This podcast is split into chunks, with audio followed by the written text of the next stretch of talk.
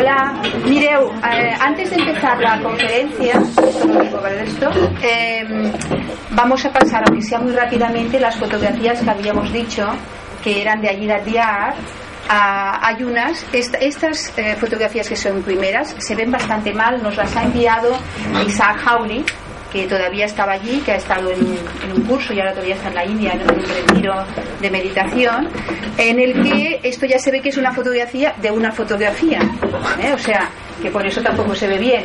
Y luego también hay unas que son precisamente de los niños de la escuela Olcott, que se ven que están pues mm, vestidos en unas danzas y hay poquitas fotos, pero bueno, también está bien. Sobre todo para los que estamos aportando para cuando damos para los niños, para la, la escuela, ¿eh? todos los que hemos aportado estos años, pues por eso él nos lo, nos lo envió diciendo, decid de que todos los que están haciendo de apadrinar, pues que sepan quiénes son y entonces por eso me envió pues unas fotos que están luego.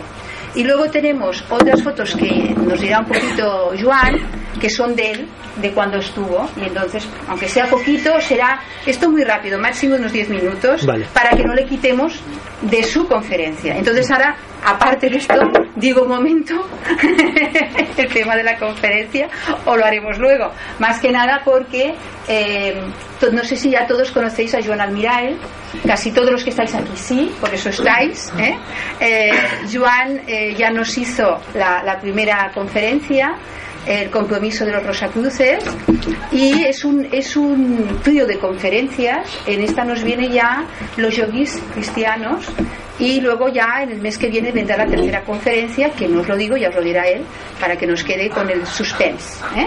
y eh, para mí yo creo que es muy importante su visión porque ya sabéis que él es muy ecléctico, va cogiendo, eh, profundizando mucho, es el- lo que decimos del teósofo, ¿no? de, la sociedad teosófica, el investigar cada una de las tradiciones que hay, tanto ciencia, filosofía, religiones, y él es lo que hace. ¿eh? Y entonces luego, pues va relacionándolas y desde su espíritu filosófico, porque además es doctor en filosofía, pues también hace de que sea más fácil más entendible en un lenguaje más actual. O sea que tenemos una gran suerte de que se haya incorporado a nuestra familia de la Sociedad Teosófica desde hace unos meses. Bueno, pues muchas gracias, Joan. Cuando tú quieras. Gràcies, Mercè. Gracias a todos por estar aquí. Eh, lo primero, sí, como había el compromiso un poco, estábamos celebrando la fiesta de Adiyar. Eh, bueno, era importante o me parecía importante eh, poder ver un poco estas fotografías. Eh, yo estas fotografías no sé bien bien qué son, ¿no? Parece que son de la escuela Olcott, ¿no? Estas son de la escuela Olcott de... De la escuela Olcott. Sí. Podéis ver son todo eh, bueno eh, jóvenes tamiles no que en el sur de India en el sur de India los eh, los tamiles del estado de Tamil Nadu son de piel muy oscura. Me acuerdo yo la primera vez que viajé a India fui directamente a Madras y de pronto me vi en el aeropuerto en, en Frankfurt me parece que era cogía el avión rodeado de gente negra y todos así como de piel oscura y, y nada un poco así como de respeto y pero es maravilloso es maravilloso y son gente muy muy especial ¿eh? los la gente de Tamil Nadu es una visión muy distinta del resto de India ¿eh? Ah, aquí igual alguien nos puede decir quién. Hemos tenido la, la suerte de esto fue en esto esto ha sido el último congreso mundial que han hecho ahora en fin de año y nuestra presidenta nacional pues se ve que estaba dando unas, unas palabras en ese momento. Ángels Torra Estaba saludando en vuestro nombre. sí, pues muchas gracias. Ahora tenemos el sitio. Este es el maravilloso hall de, de- que es el salón salón de actos, ¿no? Eh, salón principal del el edificio principal de, de Adiyar. esta es la Las playa que playas. aquí, ¿verdad? eh. Los I ara templos. o menys? No, está en mateix Madras. Sigui, Adiyar es un, es un, es un río. Un río eh, y un barrio. Y eh, eh, el- los eh, terrenos de la sede central de la Sociedad Teosófica cogen prácticamente bueno, un- un- una extensión tremenda que llega hasta la playa y, y, bueno, y es muy grande. Y como decía, como decía María Ángel, es un parque público, de hecho, actualmente es un parque público donde se pueden ver eh, distintas. Bueno, decir, una de las cosas que llama mucho la atención de, de, de Adillar, de, de estos jardines, es que está lleno de templos. Y lo bonito es que son templos de distintas religiones, ¿no? Es decir, y de alguna manera, there is no religion higher than truth, ¿no? La, la religión, no hay religión más elevada que la verdad, que es el lema que inspira, ha inspirado siempre la sociedad teosófica, ¿no? Eh, allí se puede, eh, bueno, ahí se respira, ¿no?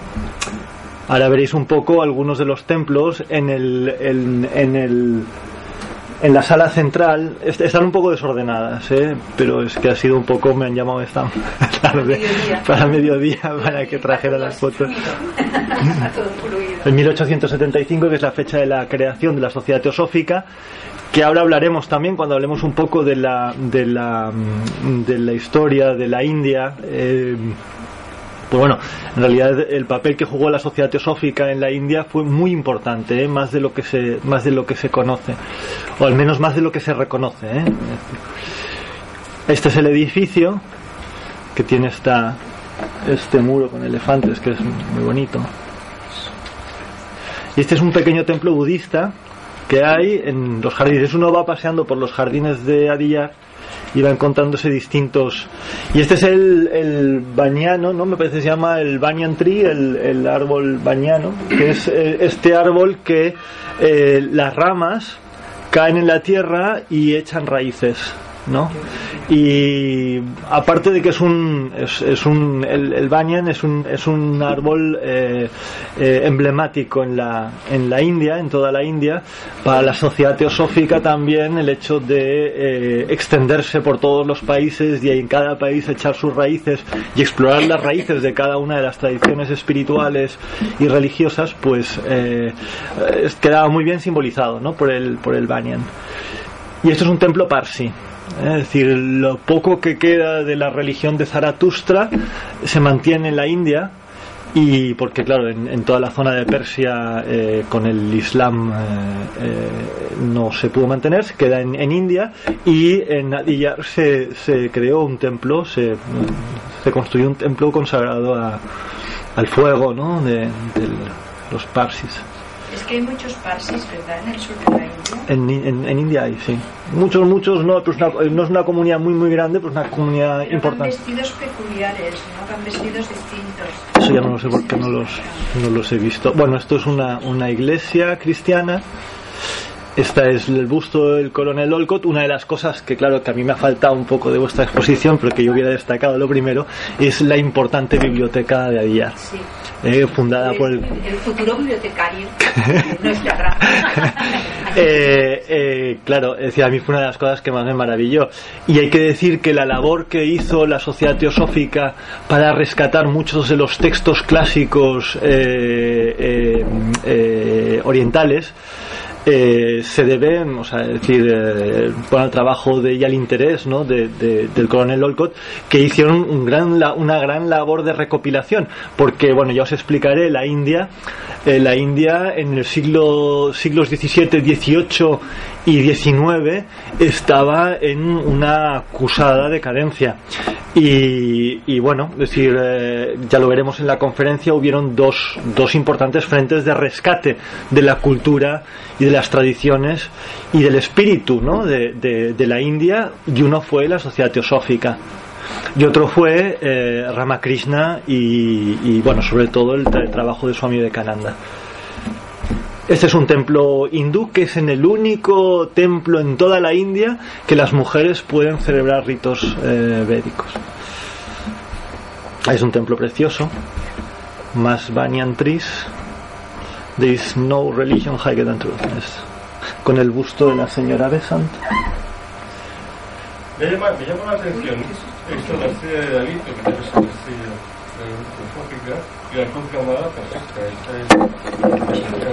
la cruz gamada es un, es un símbolo ario eh, muy antiguo que utilizan tanto los hindúes como los eh, budistas como los jainistas. Aquí vemos una imagen de Mahavira, que es fundador de la religión. ¿Perdón? Ah, sí, sí, sí, sí. Pues bueno, esto, esto se construyó con anterioridad a que. A que...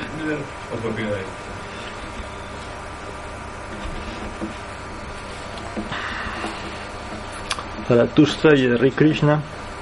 Pero bueno, encima los medallones no coinciden. ¿no? Es decir, hay un poco. Eh, todas las traducciones espirituales eh, tienen una una digamos un mensaje común ¿no? y cuanto más se va profundizando en el mensaje de cada una de las religiones se encuentra uno que bueno que varían las formas pero eh, la esencia el mensaje la revelación de alguna manera es, es similar estas fotografías que vienen ahora eh, son del último viaje que hice a India y bueno y aparecen algunos amigos y yo el bus de Anivesan están un poco repetidas. Y bueno esto claro esto teóricamente teníamos que pasarlo en familia. Y bueno y esto es un poco todo ah. este edificio no sé lo que es es el templo Parsi. La biblioteca no se ve muchos ¿eh? Eh, no, bueno, pero eh, este es la sala de lectura. El, el, eh, supongo que habéis visto el nombre de la rosa, eh, donde la, el torreón donde esconden los, eh, los incunables y los libros antiguos, y la comedia de Aristóteles. Ahora os explico al final. Y hay un templo masónico también. Bueno, es un poco. Bueno, pues era, era esto.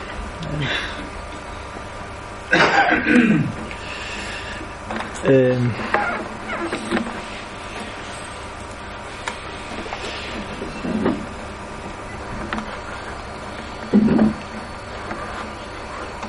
y ahora a ver si me aclaro. Eh, aquí. Bueno, pues ya, eh, digamos, entrando en el tema que nos ocupa, eh, como decía eh, esto es una, eh, un ciclo de tres, de tres charlas. La primera hablamos del compromiso de los Rosacruces y vimos un poco el origen del servicio de curación eh, esa curación espiritual que hacían los Rosacruces, eh, trabajando pues eh, la buena voluntad eh, a un nivel casi casi físico, ¿no? es decir, a través del trabajo templario inspirado en aquella máxima de los Rosacruces de, de que los hermanos se encontrarán periódicamente en la morada del Espíritu Santo y desde esa morada del Espíritu Santo los Rosacruces adquirían el compromiso de curar a los enfermos siguiendo un poco el mandato evangélico. ¿no? Eh, los yogis cristianos es bueno es un título complicado que me gustaría aclarar para despejar un poco eh, equívocos o malas interpretaciones. Con los yogis cristianos yo eh, lo que básicamente me refiero es a, las, a la influencia oriental en el movimiento eh, en el movimiento Rosacruz moderno. Entonces podemos decir que en esencia en esencia el, el, el, la tradición mística de Oriente se asienta fundamentalmente en el yoga. ¿no? Obviamente en Occidente hemos recibido una en general eh, hemos recibido una visión muy pobre de lo que es el yoga, pero yo creo que aquí la mayoría de personas, eh, eh, quien explora con un poco de, de, curiosidad, ¿no? profundiza un poco en lo que realmente es el yoga, se encuentra con el núcleo de la tradición espiritual de Oriente El yoga, además, eh, bueno, decir, eh, no es patrimonio de ninguna de las religiones de Oriente, pero todas las religiones orientales tienen su propio yoga. El budismo es un yoga, el hinduismo tiene su propio yoga, ¿no? Es decir, porque eh, el yoga básicamente significa unión y unión, unión de primera mano, digamos, con el con el espíritu o con la manifestación más elevada de la, de la divinidad o del espíritu humano o como quiera llamársele. ¿no? Eh, pues bien, la idea un poco de esta conferencia era explicar, mm, un poco continuando ¿no? con eh, el legado de los Rosacruces eh, modernos, viendo un poco qué elementos se incorporaron del pensamiento oriental en, eh, en, este movimiento Rosacruz. Y veremos que hay bastantes cosas. Ya adelanté algunas cosas en la, en la, en la conferencia pasada. Eh, y bueno, decir, esta es una diapositiva sacada de la conferencia anterior en la que mm, explicaba ¿no? cómo en el siglo XVII la Rosacruz fue una fraternidad evangélica, mm, o al menos se presentó como una fraternidad evangélica, muy influenciada, lo dijimos, por el eh, mensaje hermético ¿no? que dominaba en el pensamiento del Renacimiento ¿no? Es decir, eh, el tema alquímico, el tema la filosofía hermética, el neoplatonismo, etcétera, etcétera, intentaba conjugar un poco todas estas cosas. Pero en el siglo XVIII el rosacrucianismo adopta una, una nueva, mm, una nueva, eh, una nueva forma y aparece en forma de, sobre todo en forma de rituales eh, incorporados en la gran orden masónica, ¿no? es decir, en la masonería en general, sobre todo en la, masonería escocesa, que es la que eh, ampliaba de alguna manera todos los, los ritos, ampliaba los ritos y entonces introducía un una, orden rosicruciana de raigambre ritualística, de raigambre masónica. Y en el siglo XIX, sobre todo a, final del siglo XIX y, el, y principios del siglo, bueno, principios y durante el siglo XX, la Rosacruz toma la forma de escuela, de moderna escuela de misterios. Y decíamos que eh, la, teosofía, el movimiento teosófico, fue el gran inspirador de este nuevo movimiento Rosacruz. La escuela de misterios Rosacruces de los siglos XIX y XX surgió de la teosofía Ello significa que tuvieron una fuerte influencia de la filosofía oriental, porque como sabéis, el, elemento, uno de los elementos fundamentales, ¿no? es decir, eh, que eh, que propició la, sociedad teosófica fue precisamente el, eh, el bueno revitalizar o traer de Oriente las digamos muchas de las doctrinas orientales por tanto, el, la Rosacruz que nace en el, en, el, en el, seno de la sociedad teosófica, vimos un poco el otro día, ¿no? Como el doctor Steiner, Rudolf Steiner, eh, como mm, presidente de la sección alemana, eh, da una serie de, conferencias, todo un ciclo de conferencias, y él pone el empeño y marca un poco la dirección del movimiento, del moderno movimiento Rosacruz, en el año 1907. Pero ese movimiento, eh, eh, ese movimiento Rosacruz ya estaba, vamos a decir, contaminado, fuertemente contaminado por el pensamiento eh, oriental, tal como había venido, había sido traído por, por los por los miembros de la sociedad teosófica que hicieron muchos viajes muchos viajes a India. Uno de los elementos fundamentales de este movimiento, del movimiento teosófico, sobre todo de la primera época, fue la fuerte influencia de lo que se llamó el budismo esotérico, que eh, digamos en, en eh, cómo se le conoció cómo se conoció el, el budismo Vajrayana eh, y también del, del, yoga, porque el budismo eh, Vajrayana es un, es un budismo tremendamente yógico, ¿no? Eh, bien, como decíamos, traemos las mm, influencias orientales. Y una de las cosas fundamentales que quisiera aclarar, voy a hacer primero unas pequeñas aclaraciones, eh, que de alguna manera proceden de, esta, de este budismo esotérico y que eh, los teósofos de primera época y los maestros rosacruces pusieron especial énfasis, ¿no? Y es en la idea del cuerpo Vajra o el cuerpo diamantino. Claro, eh, el, eh, es el cuerpo, si el cuerpo Vajra, el cuerpo diamantino, es el cuerpo de un Buda.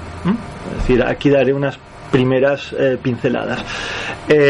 teóricamente es el cuerpo, el vehículo, digamos, el vehículo que sostiene la mente, pero es un vehículo tremendamente purificado.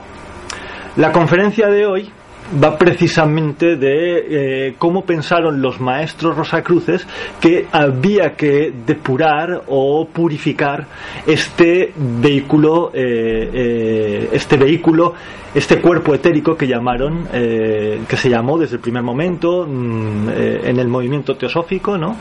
Decir y que tenía que devenir, volverse el cuerpo de Buda el cuerpo de un Buda o el cuerpo del Cristo transfigurado. ¿no? Es decir, aquí lo que hay que ver es que se encontraron unos ciertos paralelismos entre cómo presentaban los budistas Mahayana, perdón, Vajrayana, el, el, cuerpo. Eh, el cuerpo etérico, el cuerpo, lo que llaman los vientos internos que sustentan la mente, el, vehículo que sustenta la mente, que une la mente con el cuerpo.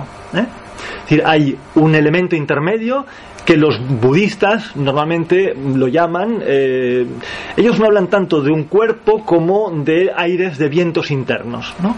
Es decir, fue mm, la tradición más teosófica que habló, digamos, como de algo corpóreo y mm, venía bastante de las, em, digamos, de las eh, experiencias clarividentes de los primeros teósofos. ¿no?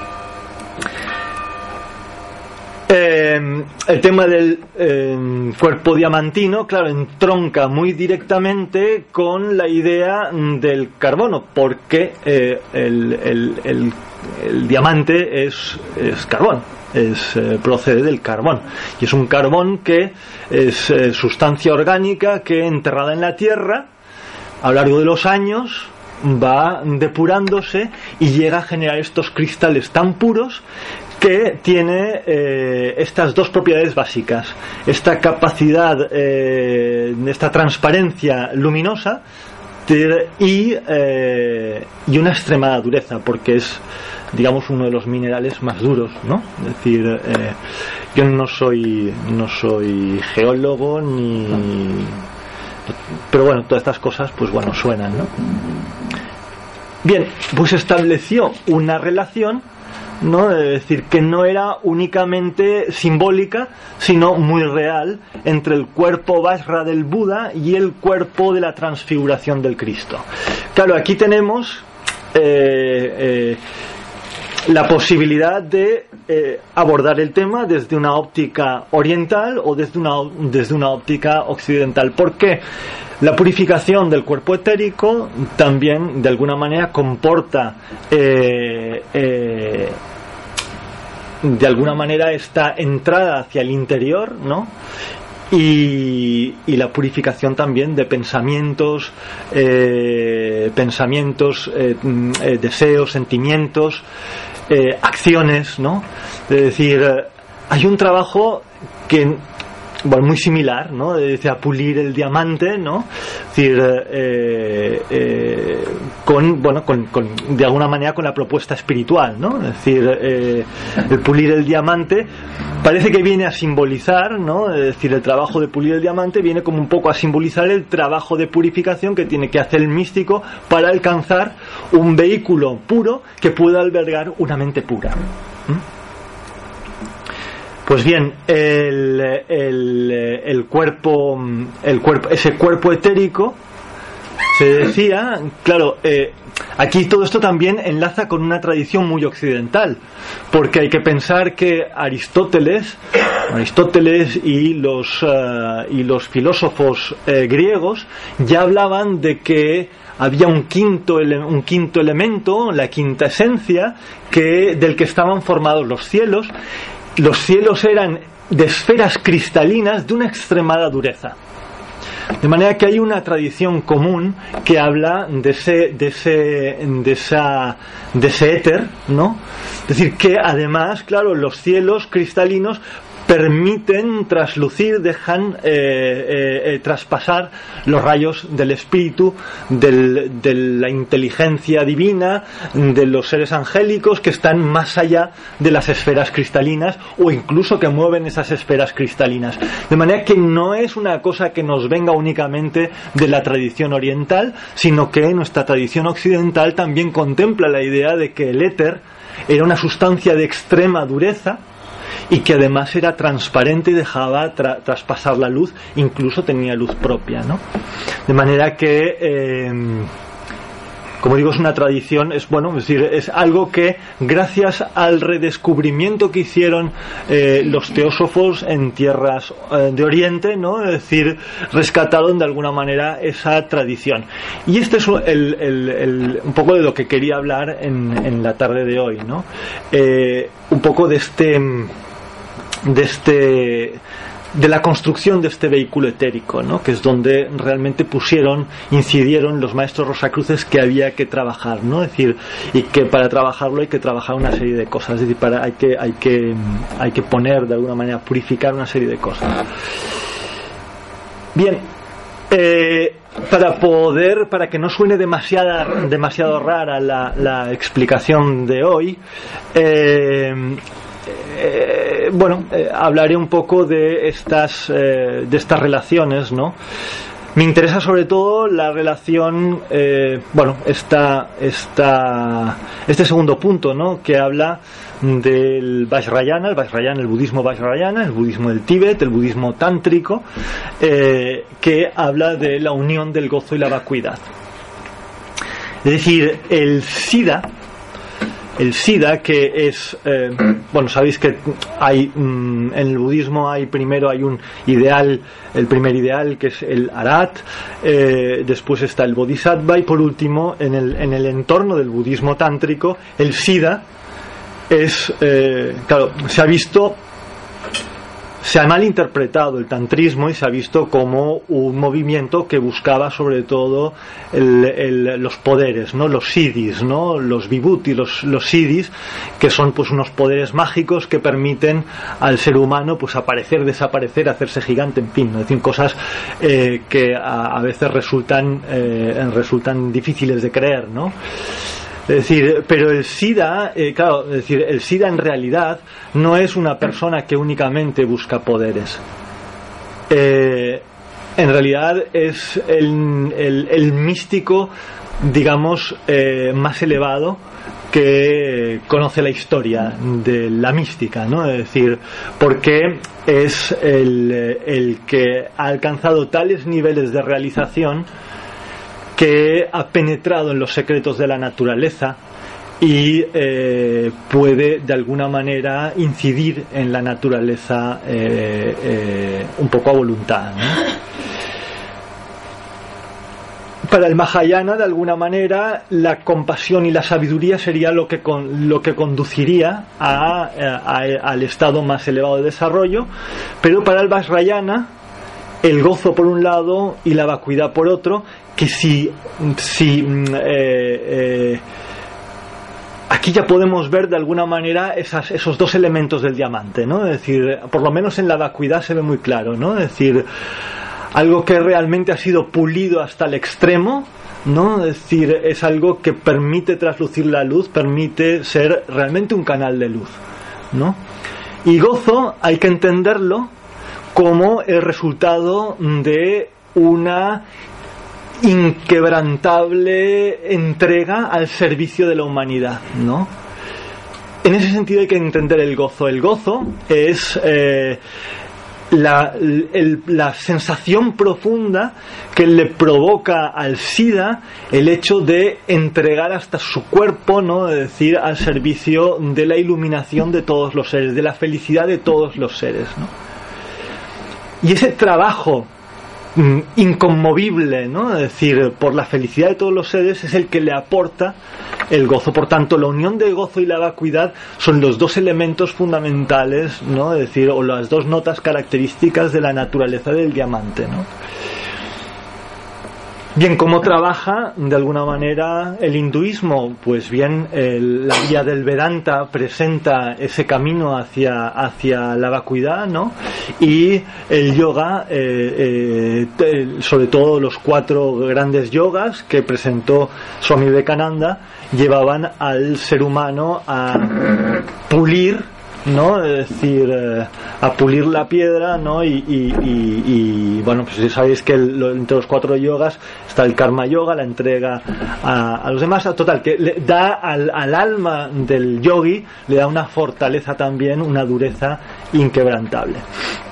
Bien, en el cristianismo, en el cristianismo sobre todo gnóstico, eh, pero bueno, el cristianismo antiguo, esos dos elementos estaban, eh, estaban representados por logos y la sofía divina, ¿no? Es decir, y aquí es donde, donde eh, que son las dos partes del ritual de, de la, de, la, de la liturgia, ¿no? De la liturgia cristiana, la exposición de la palabra y el misterio el misterio, la magia del misterio, la encarnación del, del Cristo, ¿no? Es decir, y eh, el uno, sabéis que Sofía, eh, esto nos llevaría bastante tiempo eh, explicarlo, ¿no? Es decir, eh, Sofía era el nombre que recibía, eh, bueno, al menos en, en- en- en- el Evangelio, cuando uno, cuando uno lee las cartas de Pablo, se habla del espíritu de la sabiduría, ¿no? Es decir, ese Espíritu Santo eh, que es el que consagra, el que transforma, el, el- que transustancia, el que transforma las sustancias, ¿no? Es decir, el, el vehículo del misterio, ¿no? Y el logos, la palabra, ¿no? La palabra, la enseñanza, ¿no? La transmisión, ¿no? Eh, esos dos elementos también son eh, de alguna manera elementos comunes, ¿no? Es decir, que, bueno, que se pueden ver en paralelo, ¿no? habría que ver, habría que ver hasta qué punto este, esta visión del cristianismo antiguo influyó en el budismo mahayana. Decir, eh, porque hubo una, y de esto hablaremos igual algún día, ¿no? Hubo una serie de reinos helenísticos en el norte de la India, después de la conquista de Alejandro, que permitieron mucho la confluencia de la cultura eh, helenística y eh, después también hay que pensar que tanto el gnosticismo el nestorianismo, es decir, ciertos, ciertos, eh, ciertos grupos de cristianos se trasladaron hasta el norte de India eh, en, época muy temprana cuando el, el budismo se estaba, se estaba y como sabéis, eh, el budismo al no aceptar el tema de castas fue una religión muy, muy apreciada por, los, por, por, por, por las personas que venían de la cultura griega, ¿no? Y como sabréis también, o igual si no conocéis, las primeras imágenes que aparecieron en India fueron de Buda y además de un Buda helenístico, ¿no? Es decir, con vestido, togas y demás. eh, es decir, que, que probablemente en todas estas ideas que estamos viendo haya algo del espíritu cristiano eh, eh, eh, detrás de ellas, ¿no? Bien, aquí ya nos vamos a una cosa un poco más, eh, digamos, eh, esotérica, eh, que el, budismo Vajrayana destaca bastante. El aura, el aura del color blanco azulado y del color y del color rojo, que en el tantrismo representa, por ejemplo, ciertos budas eh, que, que que encarnan una mente purificada, ¿no? Es decir, y otros otros budas normalmente con formas femeninas eh, eh, que representan eh, que representan la sabiduría, la vacuidad, ¿no? Y por último, en el cuerpo, yo voy a poner la atención, esto es una- un- son relaciones que vamos a ver aquí y que yo las he puesto aquí porque eh, los maestros Rosacruces las utilizaron eh, con este, con un poco con este sentido, ¿no? La sangre venosa y la sangre arterial. Las venas eh, por donde circula eh, la sangre una vez ha descargado el oxígeno por todas las por todas las partes del cuerpo no es decir la sangre reparte todas las sustancias y el oxígeno fundamentalmente por todas las partes del cuerpo regresa al corazón con anhídrido carbónico con el carbono o aquí eh, volvemos otra vez al elemento eh, clave del, eh, del diamante, ¿no? Es decir, y la sangre arterial cargada de oxígeno, es decir, que, bueno, por la respiración. De manera que esto llevó a que los maestros rosacruces en un momento dado pensaran que la respiración podía ser una herramienta útil para transformar el vehículo etérico y lo representaron, eh, estos son imágenes que utilizaron eh, los Rosacruces de la fraternidad de Max Heindel, que como expliqué el otro día, eh, de alguna manera llevaron el ritual de sanación que se, hacía en la sociedad teosófica lo llevaron a un templo. Básicamente, básicamente reformaron un poco el, el, ritual. Lo vimos el otro día, vimos un poco incluso eh, fragmentos del ritual, música del ritual. La gran diferencia es que lo trabajaban dentro de un templo, ¿no? Decir, para eh, crear un recinto sagrado, un recinto de una donde realmente se pudieran producir esos cambios, ¿no? Es decir, que donde uno entraba y pudiera realmente percibir una fuerza etérica, algo ahí, ¿no? Es decir, que fuera realmente transformador. El Cristo etérico, y lo que llamaron los auxiliares invisibles, que en realidad venía a representar el ritual de la madre del cosmos. Hemos visto una imagen muy bella de la imagen del cos, de la madre del cosmos, de Nicolás Roerich. Aquí no sé si se ve, eh, si conocéis, no se ve mucho, ¿no? Decir, pero esta imagen tiene una, una fuerza impresionante, ¿no? La podéis, si ponéis en Nicolás Roerich y buscáis en internet esta imagen, está los Rosacruces del, eh, de la Rosacruz de Oro. Eh, eh, Supongo yo que en una primera época todavía conservó un poco estas imágenes eh, eh, de alguna manera mm, bueno retocadas de alguna manera. El Cristo etérico aquí se convierte en esta imagen eh, etérica no es decir de una especie de Cristian Rosacruz el hombre de las serpientes que, que sujeta a dos serpientes y que tiene una aureola que no sé si se ve es violeta pensad que la mezcla del azul y el rojo da una aura violeta, ¿no? Es decir, el aura violeta tiene que ver bastante con la purificación de, la, eh, de, todo el sistema sanguíneo. Y la madre del cosmos, estas imágenes son de Jofra, el autor eh, de unas imágenes muy conocidas de Zodíaco, ¿no? Eh, eh, fue miembro de la, de la Rosa Cruz de Oro y trabajó durante un tiempo bajo la dirección de Jean van Reichenborg, que le dio algunas ideas y mm, estas dos imágenes por lo menos esta de aquí procede un poco de la, de la de la, de la influencia, ¿no? del contacto que tuvo con la Rosa Cruz de Oro. El próximo día, eh, ya voy adelantando un poco, eh, creando un poco el, el, gusanillo, ¿no? es decir, hablaremos del arquetipo, porque claro, todas estas cosas hay que trabajarlas a partir de un arquetipo. Y claro, el budismo ha trabajado la imagen de Buda de forma muy arquetípica. Eh, porque eh, sobre todo el budismo vajrayana que eh, como veremos una de las, eh, uno de los ritos que, realiza es la identificación con un Buda ¿no? En, en, la escuela de la Rosa Cruz de Oro se trabajaba la idea de la creación de, de una forma nueva. ¿no? Esto lo hacen de forma muy común los eh, muy, muy, muy frecuentes, ¿no? Es decir, las iniciaciones tántricas que hacen los budistas tibetanos, ¿no? En las cuales uno recibe las herramientas para transformarse él mismo en un Buda, ¿no?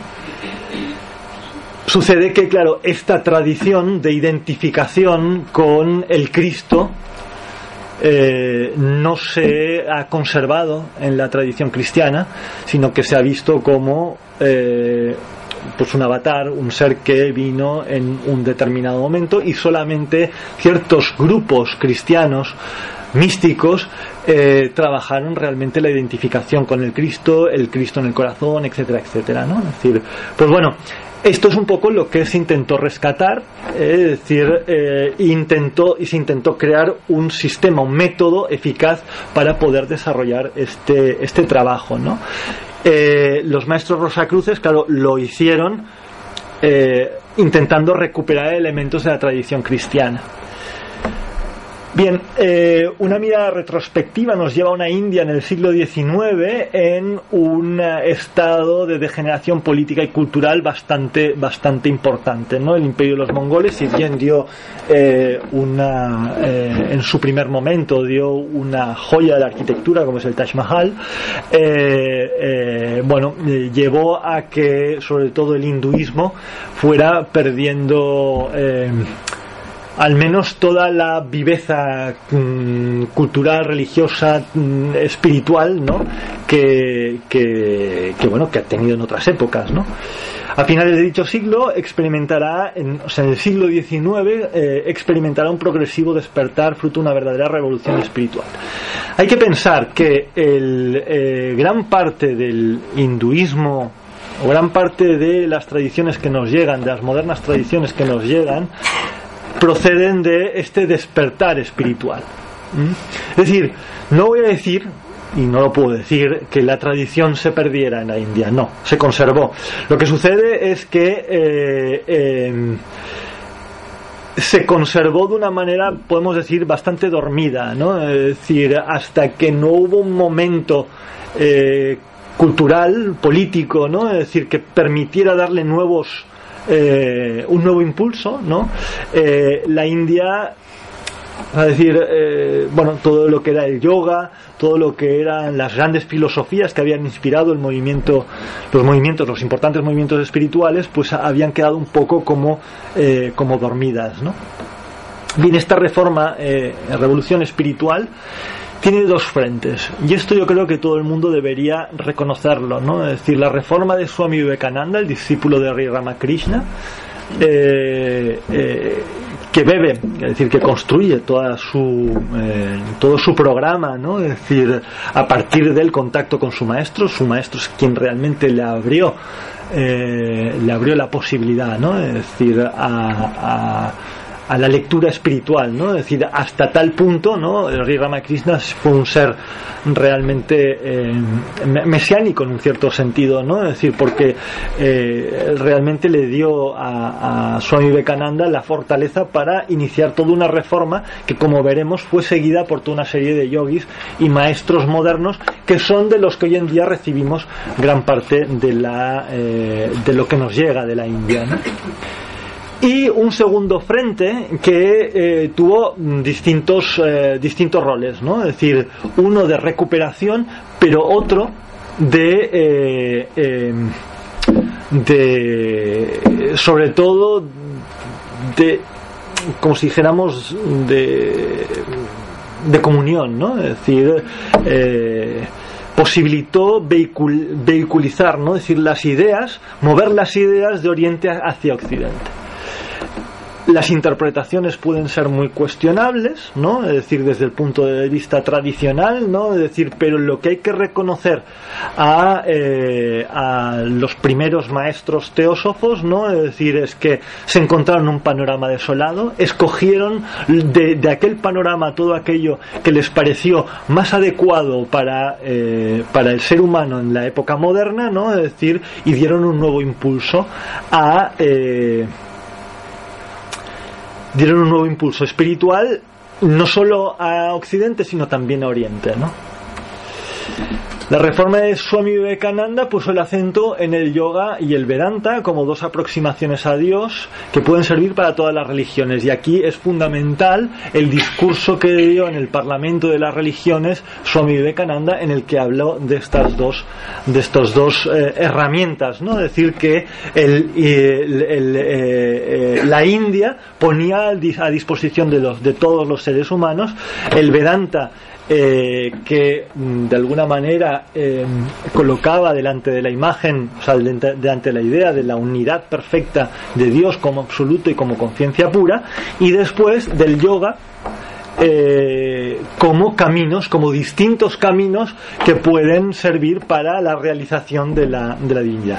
Tenemos el karma yoga, el yoga de la acción, el jnana yoga, el yoga del conocimiento, que llega de alguna manera a identificarse, al menos en, en, en, la obra de Swami Vivekananda, con el Vedanta, el Bhakti Yoga, que es todo el yoga de la, de la devoción, y el Raja Yoga, que es, de alguna manera, ese otro yoga que eh, permite trabajar directamente sobre la mente con una serie de herramientas eh, muy precisas y muy. Eh, digamos como muy eh, muy potentes ¿no? para transformar eh, eh, bueno toda la vida humana y para pulir ese diamante que decía yo antes ¿no?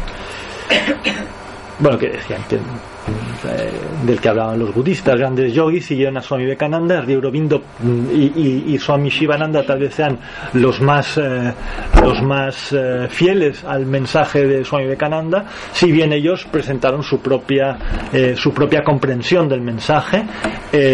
Swami Ría Aurobindo presentando su yoga supramental, que consistía en la preparación para la recepción de las fuerzas del divino, de eh, una manifestación que se encontraba más allá de la mente, Swami Shivananda y sus discípulos, sobre todo desde Rishikesh, contribuyeron a la difusión del Yoga Vedanta y también hay que decir que eh, la escuela de Rishikesh fue una de las que rescató el Hatha Yoga.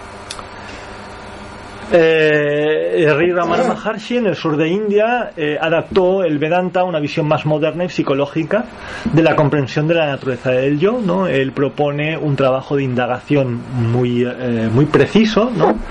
y Sri Rimananda Mayi, menos conocida, pero eh, una persona de una, de una fuerza y de una influencia también impresionante en India, propuso un Bhakti Yoga que eh, realmente eh, eh, era, era tenía una capacidad realmente transformadora, siendo además la persona que, dicho por muchos grandes swamis de la India, encendió el Shaktipat, la posibilidad de despertar de nuevo digamos, eh, Shaktipal, la iniciación más profunda, no más elevada del, del, del hinduismo. Y atrajo el fuego de Kali, eh, lo, trasladó a bueno, a un, templo que hay en Haridwar.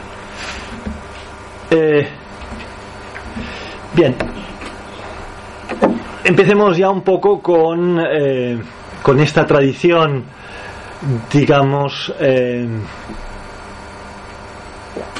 de de yogis que se acercan al cristianismo y de mm, occidentales que se acercan al yoga, ¿no? Es decir, o de cristianos que se acercan al yoga. Yo lo que quiero mostrar es un poco esta esta, eh, este interés bidireccional, ¿no? Es decir, por parte de indios que se acercaron al, al, al, cristianismo, que comprendieron eh, que el cristianismo aportaba una revelación muy próxima al yoga y, eh, y cristianos, como fueron los maestros rosacruces, que se aproximaron a la revela o sea, bueno, a, las técnicas y a, lo que aportaba, ¿no? Es decir, como herramienta mística el yoga.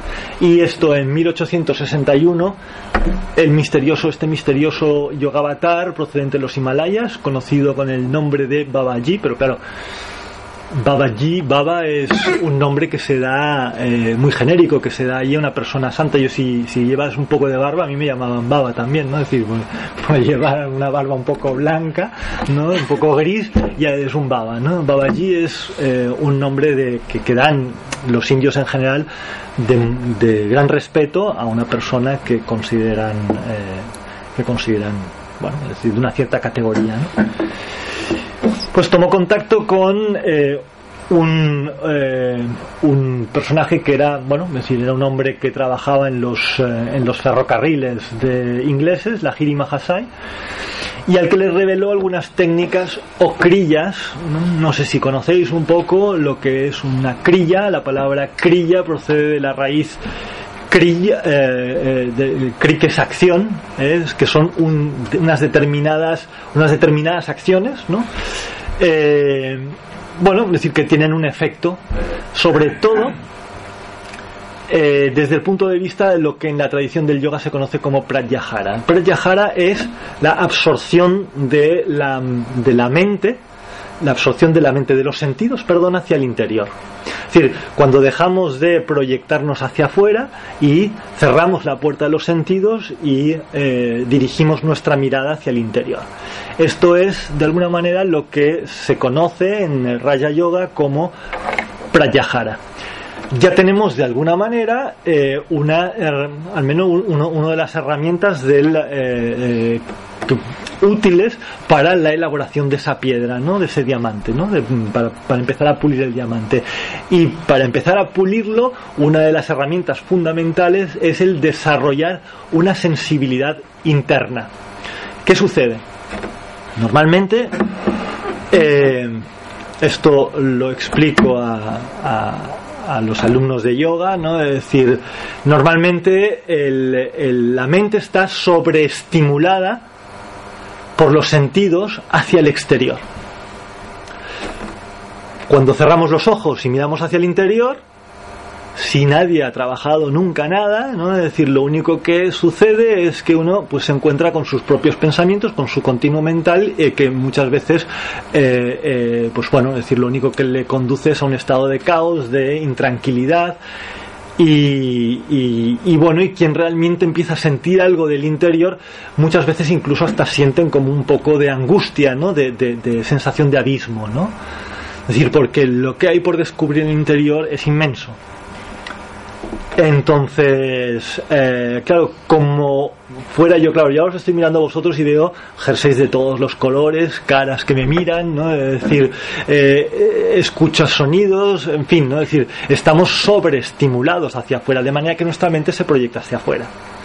Si queremos empezar a pulir el diamante, empezar a transformar nuestro, el vehículo de nuestra mente, lo primero que tenemos que hacer es dirigir los sentidos hacia el interior. Y Pratyahara nos aporta la capacidad de eh, sentir, empezar a sentir, tener sensaciones internas, ¿no? Es decir, empezar a sentir que hay algo dentro, bueno, dentro, es decir, o eh, en, claro, esto dentro y fuera eh, es complicado, pero bueno, es decir, te, para que nos hagamos una imagen más que nada, ¿no? Es decir, pero hay algo dentro, ¿no? Es decir, hoy en día mucha gente que practica yoga o que practica, por ejemplo, tai chi, empieza a sentir algo muy sutil, ¿no? Es decir, ese algo muy sutil es lo que el yogi intenta, de lo que intenta tener realmente una conciencia tan clara como el que yo os estoy viendo a vosotros, ¿no? Es decir, y eso es el trabajo que hace el yogi para, de alguna manera, descubrir ese vehículo, eso que eh, vehiculiza la mente. Y empezar a pulirlo, a purificarlo. ¿Para qué? Para que la mente se vaya poco a poco calmando y pueda realmente eh, eh, estar preparada para recibir las impresiones de una realidad superior. Son trabajos preparatorios, ¿eh? es decir, no hay que perder de vista que estos son trabajos de preparación, ¿eh? es decir, trabajo de francmasonería, de pulir la propia, el propio ser, ¿no? Es decir, lo que pasa es que con este componente de alguna manera recuperado de la India, ¿no? Es decir, a través del Raya Yoga, ¿no? Es decir, tenemos una herramienta hoy en día muy potente para poder empezar a trabajar eso. Pues bien, estos yogis que trabajaban el Kriya Yoga ya hablan de que estas técnicas permiten al practicante retener el carbono que se exhala en la respiración normal y como una planta ir modificando el propio doble etérico. Eh, Pranayama es otra, es otra de las eh, herramientas del Raja Yoga, ¿no? es decir, esta atención en la respiración eh, incluso ciertos ejercicios respiratorios que eh, con el Pratyahara se empiezan de alguna manera a despertar una sensibilidad interna. Obviamente, eh, yo no estoy re- recomendando aquí a nadie que haga ningún tipo de ejercicio de este, de este, o sea, no estoy eh, recomendando a nadie que, haga ningún ejercicio de este tipo si, eh, sin un previo trabajo de purificación. Es decir, lo que hay que entender un poco el contexto, ¿no? Es decir, de estas cosas, ¿no? Es decir, estos yogis no, no, no empezaban a explicar, y lo veremos, Yogananda, que es el heredero de esta tradición de yogis, no da sus claves de trabajo del Kriya Yoga, que son muy sencillas, son muy simples, ¿no? Es decir, pero que hay un ejercicio respiratorio y algunos trabajos de visualización, no los da hasta después de mucho tiempo de haber trabajado eh, el estudio y demás, ¿no? Y veremos que eh, este es el símbolo de la de la eh, ¿cómo se llama? Em, Self-Realization Fellowship, la, eh, real- eh, la comunidad para la realización eh, de, la autorrealización, exactamente. ¿no? La fraternidad de la autorrealización. Esta es un poco la comunidad que, crea Self-Realization Fellowship, ¿no? que creó eh, Yogananda cuando vino a Occidente. Bien, esta comunidad tenía, o sea, es decir, eh, Yogananda recibe de la Giri Mahasai de, to- de su tradición, de la tradición de los, del, eh, del Kriya Yoga, recibe estos ejercicios de visualización que conseguían tener una, que aportaban una imagen clara de los chakras y del ascenso de la serpiente Kundalini a través de la espina dorsal. Hay que pensar que eh, también estos son eh, herramientas son herramientas que los yogis utilizaban como base, veremos por ejemplo en el tantrismo, que es la base de un mandala corporal. ¿eh? Es decir, en realidad lo que está intentando crear aquí el yogi es un nuevo ser, un ser puro. ¿eh? Es decir, y todo esto se entiende en ese contexto, ¿eh? en un trabajo de purificación. Además, por el uso de mudras, el yogi podía ver determinados colores y luces en la pantalla interior del tercer ojo a la altura del entrecejo. ¿no? Es decir, estos son cosas que explica. Eh, eh, que se explican en las lecciones de la Self-Realization Fellowship, ¿no? es decir, las lecciones de Kriya Yoga.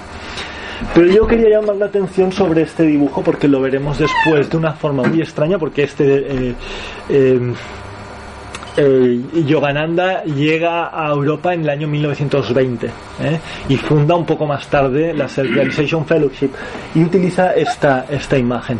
La veremos más tarde entre, entre, entre los Rosacruces. Si os fijáis en, el, en, el, en la anterior conferencia ya salió la imagen de la cruz sobre eh, la estrella blanca. Discípulo de él, Ajini Mahasai, fue Ri Yuktesvar, eh, Yuktesvar, eh, Giri Maharaj, un monje que conoció a la Giri, a la Giri Mahasai en Benares en el año 1884. Este monje hindú, miembro de la orden de Swami fundada por Adi Shankar y perteneciente al linaje Giri, al linaje de las montañas, tuvo un encuentro en 1894 con su Paramguru, el origen del linaje, ¿no? Babaji, quien le encargó que escribiera un libro sobre la Biblia cristiana, o sobre, sobre la Biblia, eh, el Evangelio y el Antiguo Testamento, comparándolo con la filosofía védica. Es decir, que el propio Babaji, el propio Yogi Avatar, una, un avatar de Shiva, le pide, le encarga a este, a este, a este monje que eh, intente mostrar los puntos de encuentro entre la tradición védica y el cristianismo. ¿Mm? Eh, la obra es una obra muy cortita, muy breve de Yuktesvar, se llama La ciencia sagrada, que tiene alguna alguna alguna alguna aportación muy muy interesante desde el punto de vista astrológico me parece no es decir que habla de las eras del Kali Yuga y demás que bueno eh, la obra esta tal vez no sea muy muy interesante y muy inteligible no es decir pero sí el trabajo que hizo eh, su discípulo Swami Yoma- Yogananda para Maharaj Bien, eh, unos años después, Yuktesvarananda pide a su discípulo Swami Yogananda que, eh, que viaje a Occidente a enseñar las técnicas del, del Kriya Yoga que podrán ayudar a los cristianos a vivir exactamente el proceso que narran los evangelios. la realización del cuerpo de la, eh, de la resurrección. Yogananda llegó a Estados Unidos en el año 1920, donde fundó la Self Realization Fellowship, desde donde impartió las enseñanzas de Kriya Yoga e inició en las mismas a miles de personas. Es muy interesante el libro que, escribió, la segunda venida de Cristo, la resurrección del Cristo que mora en tu interior. Empieza, eh, bueno, empieza no, es decir, eh, la presentación que hace de un Cristo mm, próximo a Krishna, próximo a Buda, ¿no? Es decir, uniendo estos tres, eh, estas tres imágenes, ¿no? Es decir, eh, da una nueva dimensión, ¿no? Es decir, un poco sincrética, ¿no? Es decir, pero muy interesante al trabajo, al trabajo místico de esta época, ¿no?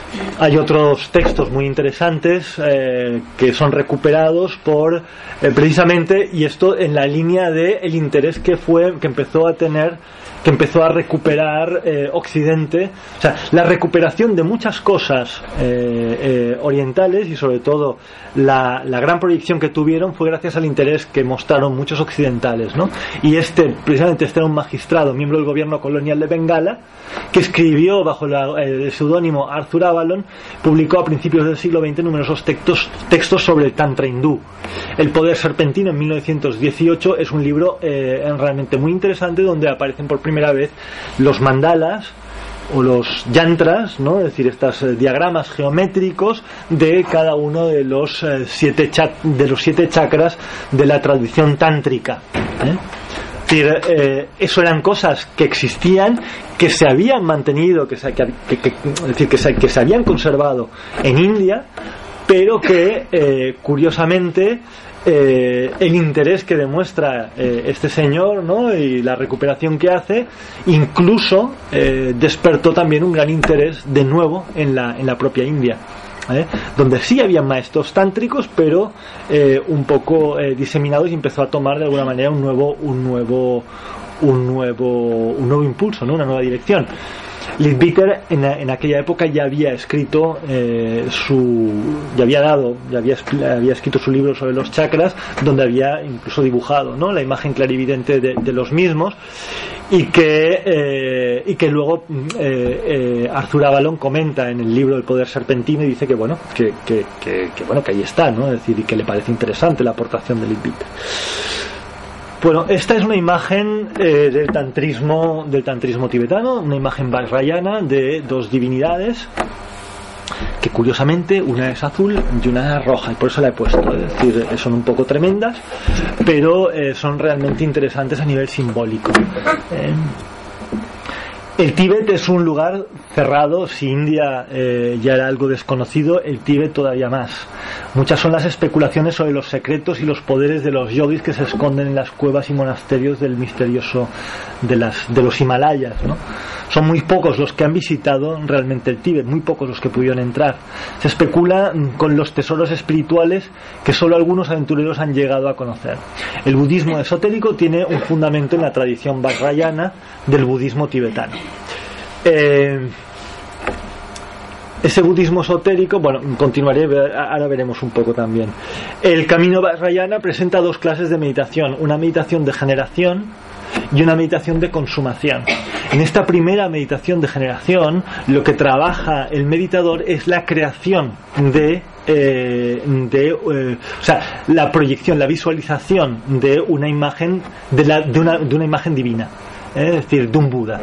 ¿eh? El Buda que además se encuentra en un, en un, en un mandala, en un cerra, encerrado en un, en, un, en un, espacio cósmico, ¿no? Es decir, y entonces proyecta esa imagen y se une a, a que el, en, la primera, en la primera meditación de generación es una meditación como más como muy onírica, ¿no? Es decir, en que se trabaja con la imaginación para conectar con una divinidad, eh, una divinidad tántrica a la que el yogi intenta eh, de alguna manera identificarse. Y una vez se ha identificado, ya como divinidad empieza a hacer lo que se llama la meditación de eh, consumación, en la que se disuelve, esa divinidad se disuelve en gozo y en vacuidad.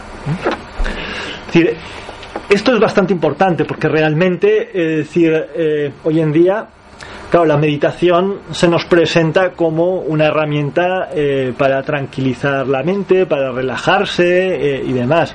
Pero en realidad la meditación eh, y la meditación, el origen de la meditación, por lo menos en, los grandes yogis, porque los grandes yogis, el tantrismo, ¿no? es decir, utilizan, o sea, no empiezan a hacer ningún trabajo meditativo profundo sin antes haber realizado haberse realizado como divinidad.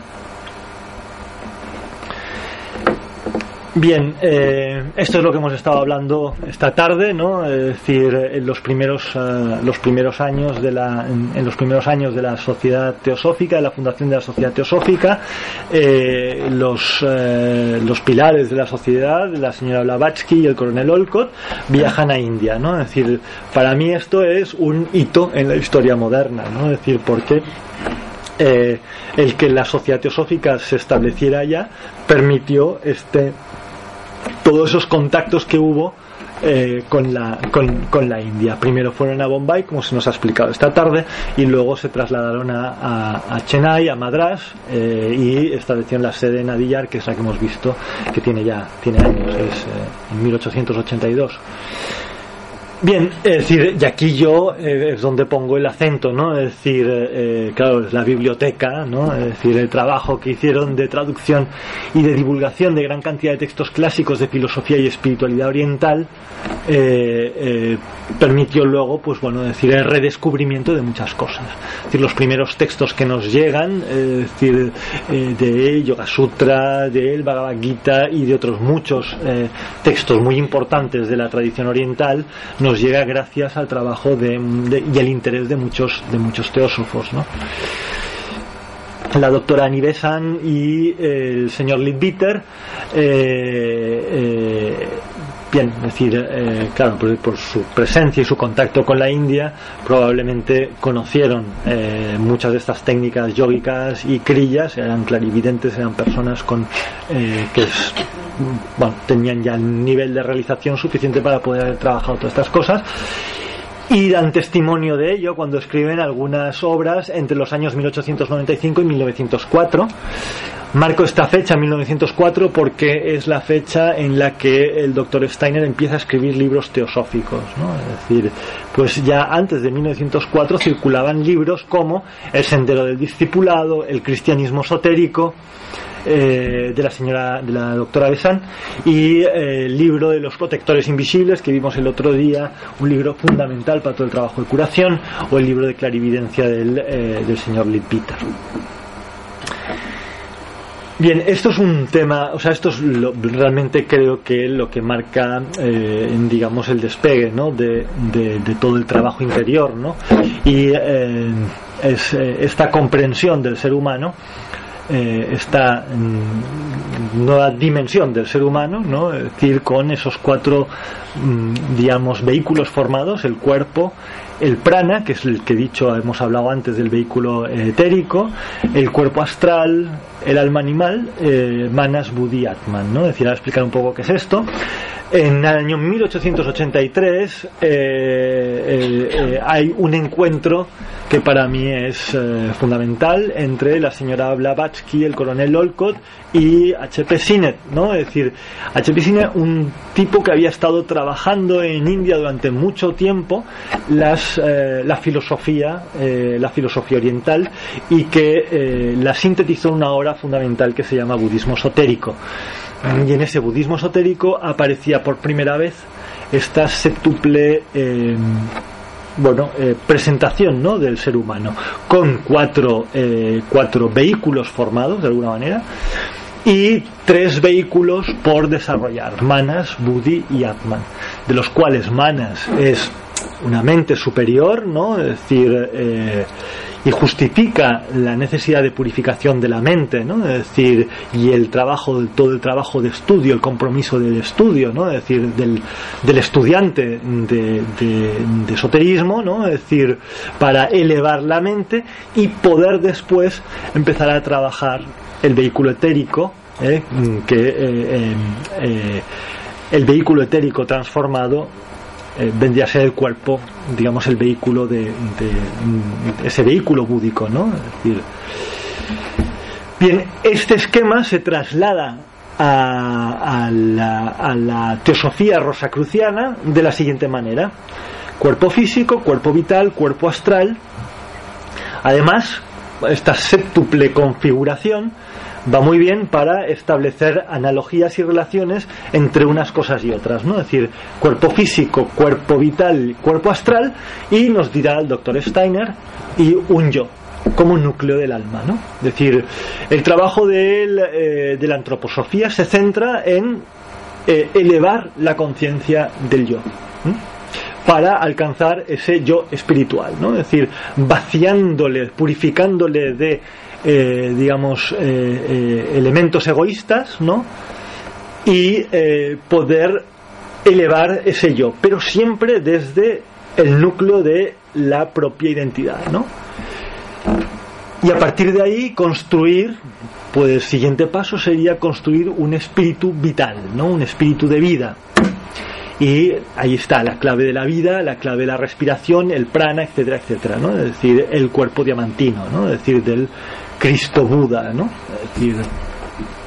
Y por último, el, el, digamos, la completa realización vendría por el hombre completamente espiritualizado, ¿no?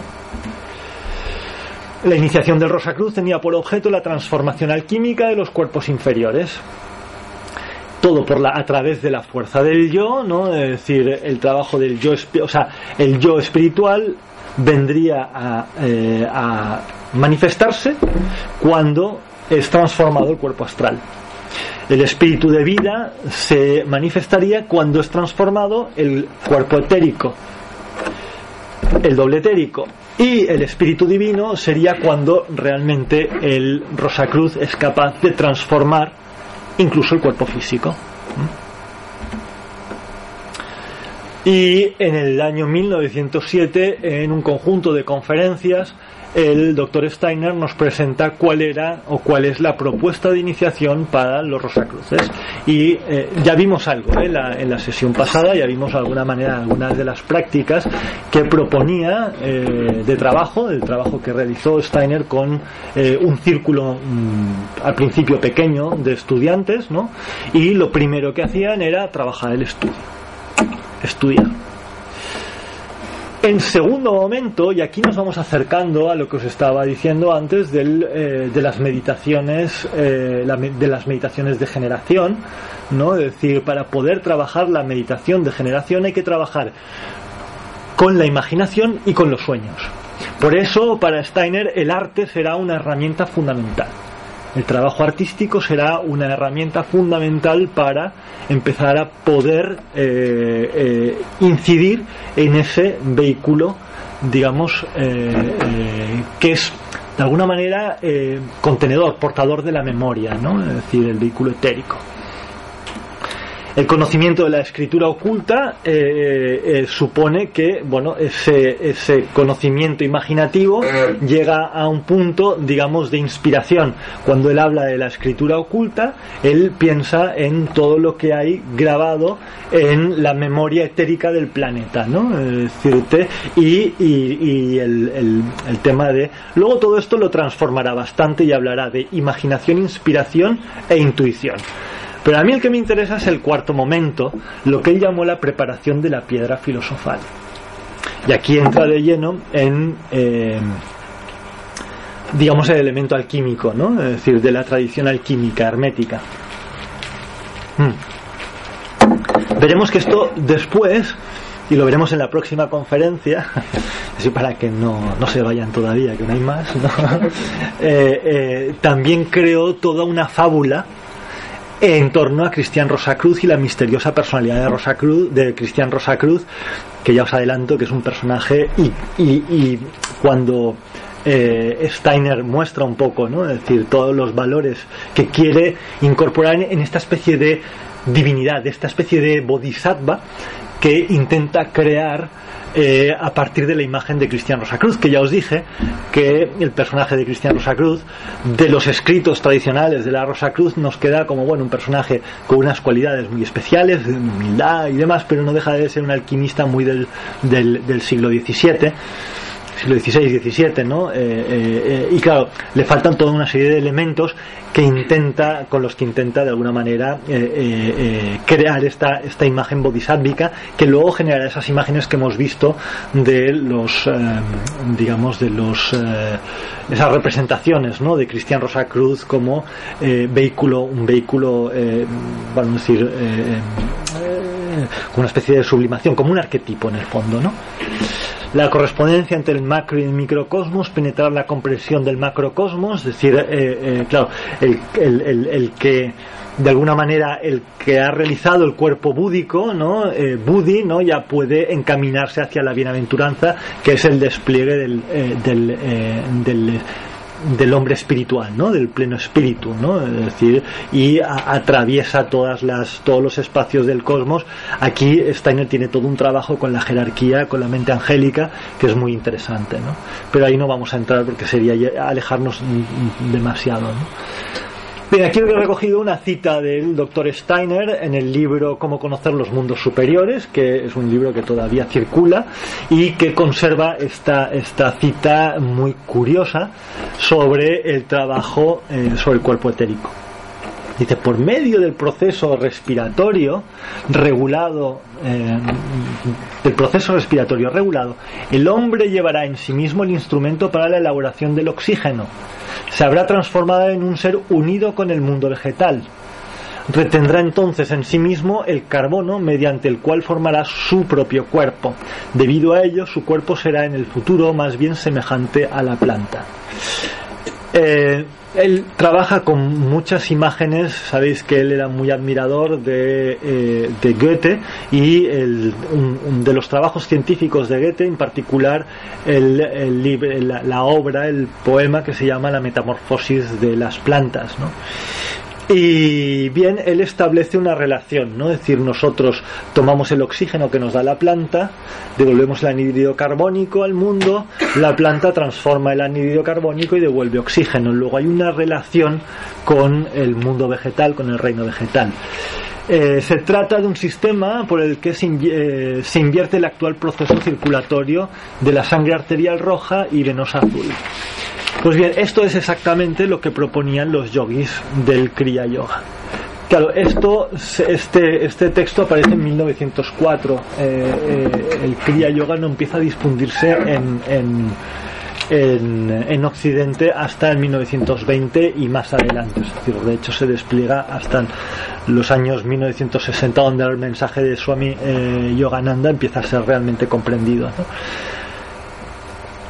Bien, pues esto lo intentaron simbolizar o representar con tres símbolos, las tres cruces que aparecen, eh, las tres cruces del Golgota, ¿no? Es decir, la cruz negra, que es una cruz quemada por el fuego de la transformación, la cruz blanca que vendría a ser la representación de ese cuerpo etérico eh, transformado y la cruz dorada que es el que permite de alguna manera vehiculiza o permite traslucir la fuerza eh, del espíritu ¿no?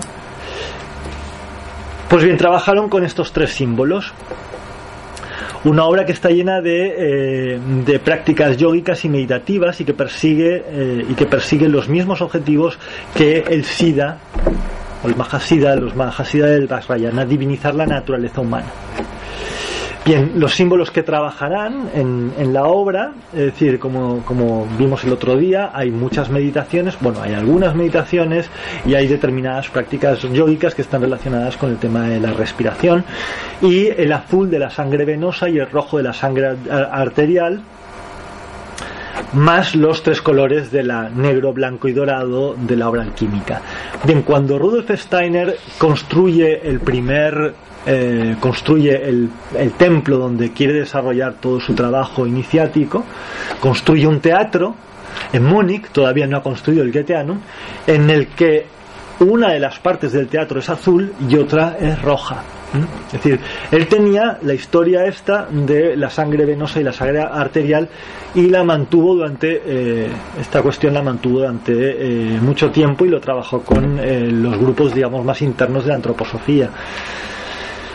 Bien, esta es la invitación eh, del año 1907, Múnich 1907, Theosophische Gesellschaft, la eh, Sociedad Teosófica, eh, la sección, la sección, bueno, de la Federación Europea. Y aquí tenemos la cruz negra en, en círculo azul con siete rojas rojas, eh, siete, rosas rojas, perdón. Es decir, y la triple divisa del Rosacruz. Ex Deo nascimur, Jesucristo morimur, per Spiritum Sanctum revivistimus, ¿no? Eh, de Dios nacemos, en Jesucristo morimos, por el Espíritu Santo renacemos. Es decir, y eh, esta triple divisa intenta representarse eh, eh, con, de alguna manera, con, eh, digamos, los tres colores, ¿no? Es decir, y curiosamente aparece por primera vez. Esto es una fotografía que hice en el, en el Goetheanum, en un armario que se utilizó en los eh, dramas de misterios, una- la primera representación de los dramas de misterios en Suiza, en Dornach, en el Goetheanum. Y me dejó eh, alucinado, ¿no? Es decir, ver aquel, hice la fotografía, ¿no? Es decir, una cruz negra con detrás la estrella blanca en un fondo, en un fondo azul. Los, eh, el Kriya Yoga trabajaba un mudra para poder eh, eh, de alguna manera estimular la, la- visión del tercer ojo y una de las primeras cosas que el yogi podía ver era esa cruz blanca sobre un fondo azul. Es decir, y esa, esa cruz blanca es la, eh, perdón, esa estrella blanca eh, eh, sobre fondo azul es la que representa yoga, Yogananda en la misma cruz, ¿no? Es decir, perdón, la misma estrella, perdón. Y entonces él puso su cruz negra de la Nigredo. Bien, eh, cuando Max Heindel, el otro día vimos que Max Heindel fue discípulo del doctor Rudolf Steiner en los años, en el año 1908, mm, se desplazó a Estados Unidos, ay, perdón, de Estados Unidos se desplazó a Alemania y en Alemania conoció, estuvo en las, en las conferencias del doctor Steiner y allí pudo conocer la obra del doctor Steiner y cuando volvió a, Estados Unidos, eh, empezó todo el trabajo eh, rosicruciano, ¿no? Es decir, y lo primero que clavaron fue una cruz negra. ¿eh? Una cruz que hoy en día, CRC, hoy en día está pintada de blanco, pero en su momento era una cruz negra. ¿eh? De manera que la influencia del Dr. Steiner estaba incluso clara eh, con los símbolos que utilizaban en un primer momento. Pero luego este es el símbolo que trabajó, que trabajó a partir del cual trabajó los servicios de curación que vimos el otro día. Esto lo vimos el otro día, ¿no? El, el- el cómo los Rosacruces, eh, la fraternidad, eh, trabajaba con este símbolo, eh, todo el trabajo, hacía todo el trabajo de curación a partir de este símbolo, ¿no? Es decir, la cruz ya es blanca sobre, sobre el fondo azul y la estrella que ya apunta detrás ya no es la estrella blanca, de Budi, sino que ya es eh, la estrella del espíritu divino, ¿no? Es decir, que empieza a reflejar desde el centro, ¿no? Del corazón blanco de la purificación. El color blanco hay que pensar, ¿no? Es decir, que el color blanco es el color del diamante y la luz que irradia es una luz blanco azulada, ¿no? Es decir, esto es una constante en todo el tantrismo, en todo el, el budismo vajrayana. Y este ya es la cruz dorada de la Rosa Cruz de Oro. Aquí eh, la estrella, os he puesto estas dos cruces, pues esta es, es- es- la cruz que se utiliza en, en los templos de la cruz de la, de la Rosa Cruz de Oro, pues, que es- podéis- si visitáis, tenéis la ocasión de visitar, veréis, ¿no? Es, eh, digamos, eh, en el centro del templo se suele colocar. Y la estrella aquí ya está en el centro de la cruz, ¿no? Le he puesto aquí en esta imagen que se ve más clara, porque aquí no se ve mucho. Decir, pero la, la- la estrella de cinco puntas la, la dibuja el- la rosa, ¿eh? que es la rosa de- desde el corazón. Y aquí, a partir de aquí, empezó toda la, eh, la filosofía eh, de la Rosa Cruz de Oro, de que efectivamente en el corazón es donde radica el principio divino, etcétera, etcétera, y entonces pues focalizando eh, eh, concentrando la, la, la atención, ¿no? es decir, la meditación en ese principio divino, es poco a poco como se puede ir construyendo eh, todos los demás, todos los demás vehículos, incluso el cuerpo físico, se puede ir transformando. Bien, volvemos al libro de Steiner, Cómo conocer los mundos superiores, publicado en el año 1904, en el que veremos claras influencias budistas y yoicas. ¿no? El desarrollo consciente de ocho actitudes, actitudes del alma, eh, se corresponde con los el, el óctuple sendero de Buda. Esto si leéis el, el, el, libro Cómo se alcanza el conocimiento de los mundos superiores, el programa que presenta Steiner para la transformación de, de, de los vehículos sutiles, ¿no? es decir, está completamente relacionado con el óctuple sendero de Buda.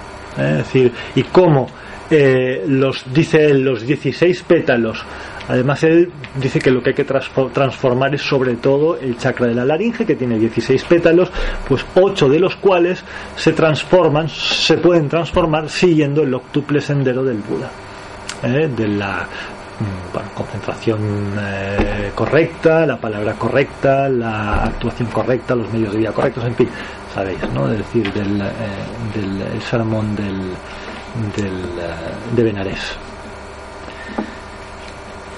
Luego da una descripción detallada de los siete chakras y sus nadis, es decir, todos sus canales, es decir, todo esto procede, o sea, todo esto no, no forma parte de la tradición cristiana y sin embargo Steiner lo recupera para poder eh, construir el vehículo de, la, de la, los vehículos sutiles, ¿no? Es decir, y desde una perspectiva, una, ópera- una, una óptica totalmente cristiana, pero está hablando de chakras y nadis que no forman parte de nuestra tradición. El trabajo con los sueños y con la imaginación, decía yo antes, que es un trabajo esencial eh, que, tra- eh, que utilizan, eh, que utiliza el Vajrayana como eh, meditaciones de, de- les llamaba de generación, de generación de la divinidad, ¿no? Y eh, el progresivo encuentro con los guardianes del umbral en las distintos en los distintos eh, momentos eh, es decir de desarrollo. Cada uno tiene que pasar unas determinadas pruebas no y se encuentran unos guardianes eh, eh, si tenéis ocasión de leer el libro vale la pena es un libro muy interesante. Y ahí se describen perfectamente todas estas eh, todas estas cuestiones. Porque todas estas cuestiones tienen eh, su correlato en el budismo Vajrayana. El, el- iniciado en el budismo, el que entra en el mandala, se encuentra en cada una de las puertas, se encuentra un guardián, etcétera, ¿no? Es decir, pues bien, eh, Steiner también habla fundamentalmente de dos, de dos guardianes de niveles más profundos de la conciencia.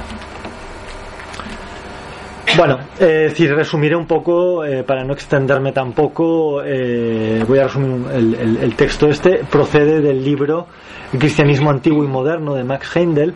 Era una cita que me parecía muy importante destacar porque aquí eh, ya eh, muy mm, concretamente se nos explica cómo es decir, el, eh, el iniciado cristiano tiene que eh, invertir el, el- movimiento, digamos, el- la circulación de la fuerza espinal por el llama el triple cordón espinal, ¿eh? cuyos tres segmentos están eh, regidos por la Luna, Marte y Mercurio, respectivamente, donde los rayos de Neptuno encienden el fuego gene- regenerador espiritual de la espina dorsal. Aquí lo interesante de este, de este, de este, de este texto es que más al final dice. eh, mm, cuando se despierta, ¿no? cuando empieza a activarse ese fuego espinal, ¿no? ese sagrado fuego espiritual que despierta este centro de su milenario letargo, el- la zona de la, de la coronilla, eh, empieza a latir y a vibrar con vida que se desparrama hacia otros centros de la estrella enigmática de cinco puntas. Es decir, empieza aquí a eh, eh, explorar el sentido de la, de la estrella de cinco puntas y la relaciona con los estigmas de, de Jesús, de Jesús de en, las, en las manos, en los pies y, y en la frente. Este es un texto muy interesante, ¿no? Es decir, porque, eh, claro, decir, quien, quien no ve ahí elementos del, eh, del, eh, del, del budismo tántrico, ¿no? Que, que empieza a, rela- a relacionar el, el, el, el canal de la, de la Kundalini con precisamente cuando empieza a moverse la energía en el interior del ser humano, es decir, te- donde empieza a notarse, digamos, eh, empieza uno a tener una, una, cierta sensibilidad, es en, precisamente en esos puntos que coinciden con los estigmas del Cristo, ¿no? Es decir, así llamado debido, los, del, que precisamente son los que, según, eh, según Max Heindel, unen el cuerpo etérico a la cruz, ¿no? Y donde están las claves precisamente de, que permiten al, al, alma, a ese cuerpo diamantino, al cuerpo de Buda, separarse del cuerpo físico y poder, eh, y poder elevarse hacia regiones mucho más sutiles, ¿no? Así llamado debido a los estigmata de la cabeza, manos y pies, que están situados en la misma posición relativa entre sí como están los puntos de la estrella cinco puntas, el cual asciende por medio del cráneo al Golgota y entonces el cristiano crucificado lanza el grito triunfante de consumatum est y comienza a surcar los sublimes esferas siderales en busca eh, para buscar a, Jesús el Cristo ¿no? es decir en el programa igualmente de, de los Rosacruces estaba pues todas esas grandes realizaciones que partían precisamente de lo que expliqué el otro día, ¿no? Es decir, todo ese trabajo de curación, ese trabajo continuado de curación, bueno, primero de estudio, de curación, ¿no? Es decir, llevaba lentamente, progresivamente a la posibilidad de eh, ese movimiento de, energía sutil que permitía al, al, al, al cuerpo etérico desprenderse de la cruz, desprenderse del cuerpo físico y surcar los, uh, dice él, las esferas siderales para poder hacer también un trabajo eh, al servicio de, de, de, la humanidad sobre todo no es decir porque este este texto está dado en el contexto del trabajo de servicio a la humanidad no de hecho esto es eh, en el fondo el trabajo del bodhisattva no Max Heindel, Max explica cómo eh, tras la regeneración del corazón purificado se manifiestan seis estigmas en los pies, los dos en las manos, la frente y el hígado. La persona que alcanza este nivel de realización puede separar sus vehículos sutiles, la mente del cuerpo, diría un budista Vajrayana. Esto es uno de los poderes que alcanza el practicante del Mahamudra, o sea, es decir, las meditaciones más profundas del, del Vajrayana, también el yogi, en toda esa meditación de consumación, absorbe, tiene una capacidad de, de absorción tan potente de la mente que es capaz también de. Eh, eh, y la absorbe precisamente en el canal central ¿no? de, la Kundalini para poder de alguna manera eh, eh, eh, separar la, su mente del cuerpo físico. ¿no? El Rosacruz, la Rosacruz Aura propone, Aurea propone un proceso de endura basado en el antiguo catarismo medieval. La endura es la muerte completa del yo inferior que se entrega en completo servicio al otro, al ser espiritual, que ha despertado gracias al trabajo de servicio a la humanidad. Estamos hablando del trabajo de curación. La endura es similar a praña, es decir, a la sabiduría perfecta de la vacuidad, ¿no? Es decir, el budista también, es decir, el bodhisattva alcanza cuando alcanza la realización plena de la vacuidad, ¿no? El, la comprensión profunda de la vacuidad, sabe que él no es nada, ¿no? Es decir, y puede realmente renunciar, eh, bueno, de, deja eh, su yo queda eh, su yo inferior queda completamente eh, atrás, ¿no? Es decir, y despierta esa conciencia conciencia universal. El cuerpo de la transfiguración es el cuerpo etérico inmortal completamente regenerado. Es el hijo de las serpientes que se levanta de su tumba y por sus chakras y nariz circulan nuevos éteres. Este es el mismo objetivo que persigue el Vajrayana y que se explica también, eh, si leéis el Bardo Todol, eh, hay que leerlo con, decir, bueno, decir, el Bardo Todo es el libro de los muertos, es decir, es el libro que, que, se recita a la persona cuando se desprende del cuerpo físico, precisamente para que pueda encontrar el camino hacia, eh, hacia la luz, ¿no? Eh, pues bien, esto es, eh, esta es un poco la idea, ¿no? Es decir, el yogi al final vence a la muerte porque es capaz, tras la separación del cuerpo físico, de distinguir la luz divina. ¿no? Bien, y con esto acaba esta presentación que lo que mmm, pretendía era mostrar los elementos comunes de, la de, de estas tradiciones budistas y yógicas con, eh, con esta moderna eh, eh, moderno trabajo de la Rosa Cruz, ¿no? Es decir, en el que había, vimos el otro día, todo ese trabajo de curación que vertebra, ¿no? De estudio y de curación que vertebra, eh, digamos, los primeros niveles, ¿no? Es decir, y después todo este trabajo yógico, eh, una vez purificado por ese, ese primer trabajo, esas primeras, esos primeros pasos, ¿no? Es decir, se puede llegar a, a, trabajos mucho más profundos utilizando las herramientas del Raja Yoga que los, los ¿cómo se llama esto?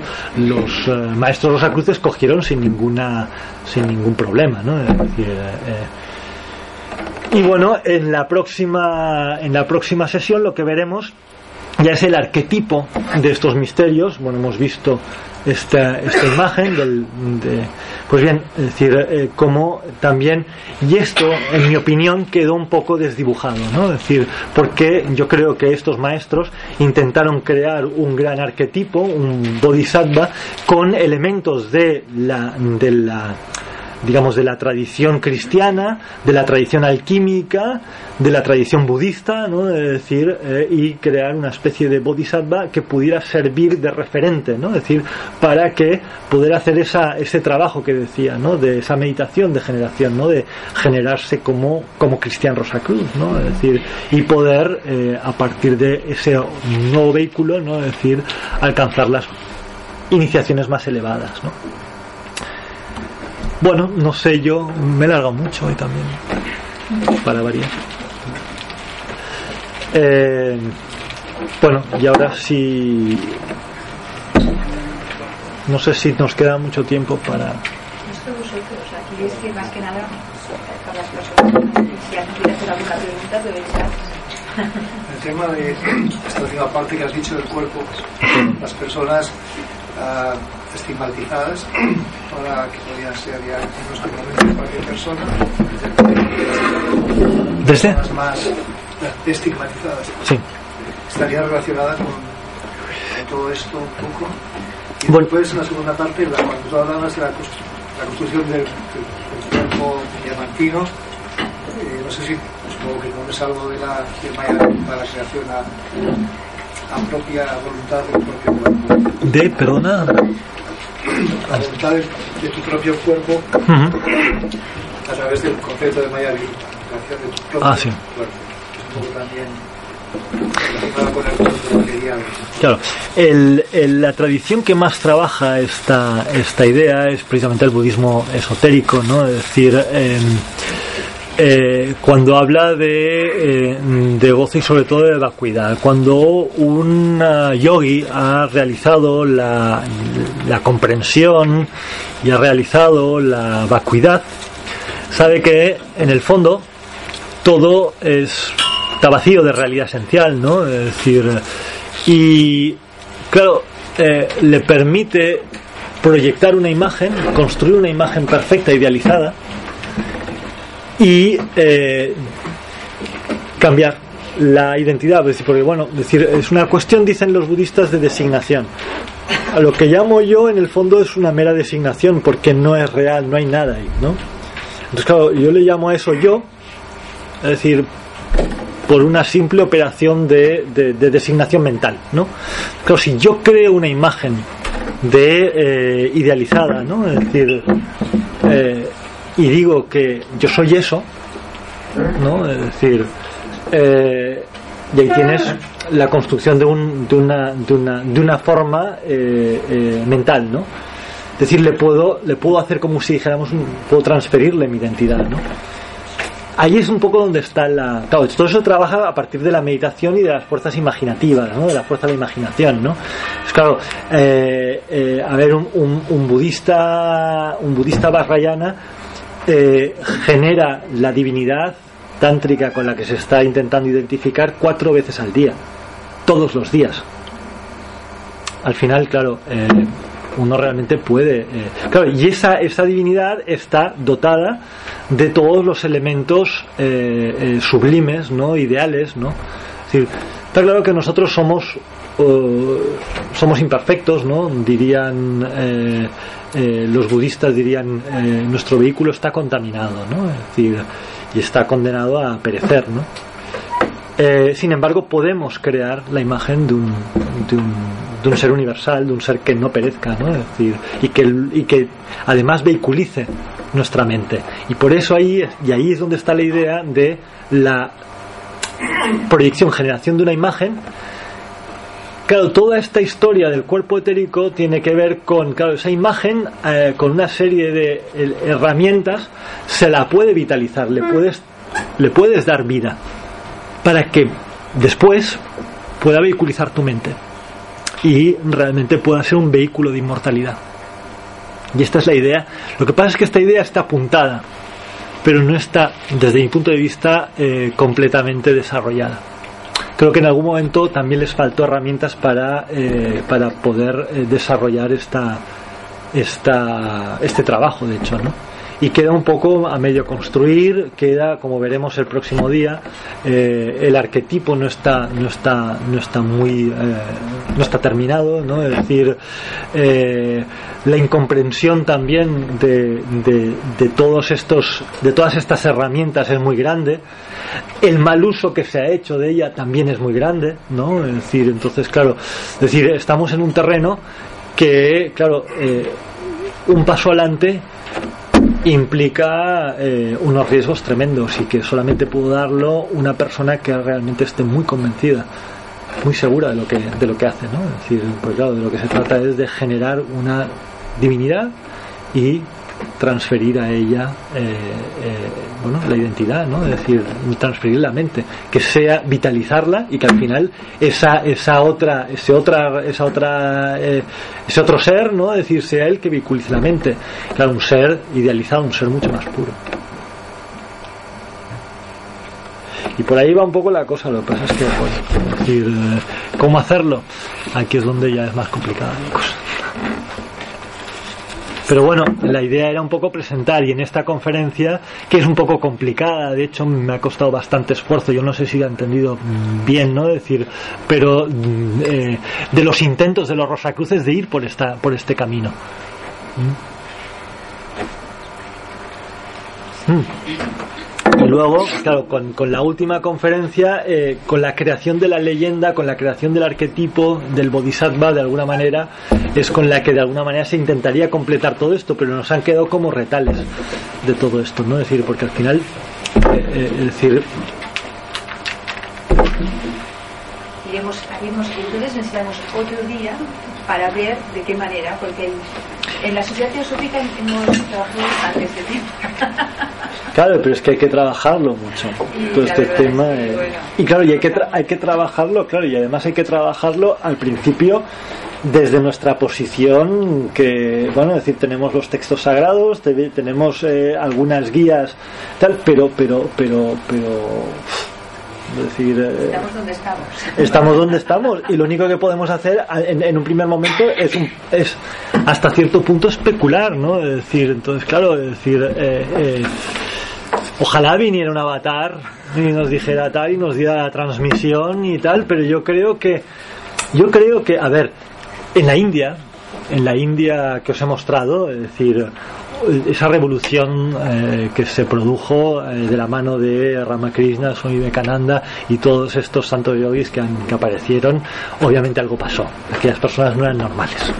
Es decir, y en India hubo. Es decir, la pregunta es por qué pasó allá, aquí qué ha pasado, ¿no? Es decir, aquí tuvimos pues estos, bueno, es decir, eh, los grandes maestros que circularon por aquí y que también intentaron dar pautas, pero parece que aquí, cabe decir, em, nos daban pistas, pero no nos lo dieron tan masticado, ¿no? Es decir, eh, es decir, la mirada de un gran yogi como podía ser Aurobindo, ¿no? Es decir, tenía una fuerza y una capacidad transformadora, o lo que explica Vivekananda, lo que se explica en el Evangelio de Ramakrishna, que Ramakrishna ponía la mano en el hombro a alguien y aquella persona eh, eh, experimentaba, pues bueno, decir, samadhi directamente, ¿no? Es decir, estas cosas tan fabulosas aquí no se han dado, ¿no? Es decir, yo creo que nos han dado diferentes energías oriente claro. Y aquí nosotros hemos trabajado otros aspectos del alma no es decir entonces claro eh, eh, tal vez nosotros nuestro camino sea llegar a ello es decir, por la fuerza de nuestra comprensión, ¿no? Es decir, eh, y aquí tenéis un gran intento, ¿no? Es decir, un monumento al intento de llegar a ese punto, ¿no? Es decir, y yo no digo ¿eh? que, no sea posible la vida, lo que pasa es que yo creo que hay que seguir trabajando, ¿no? Y hay que seguir investigando y hay que seguir eh, intensificando el trabajo, ¿no? Es decir,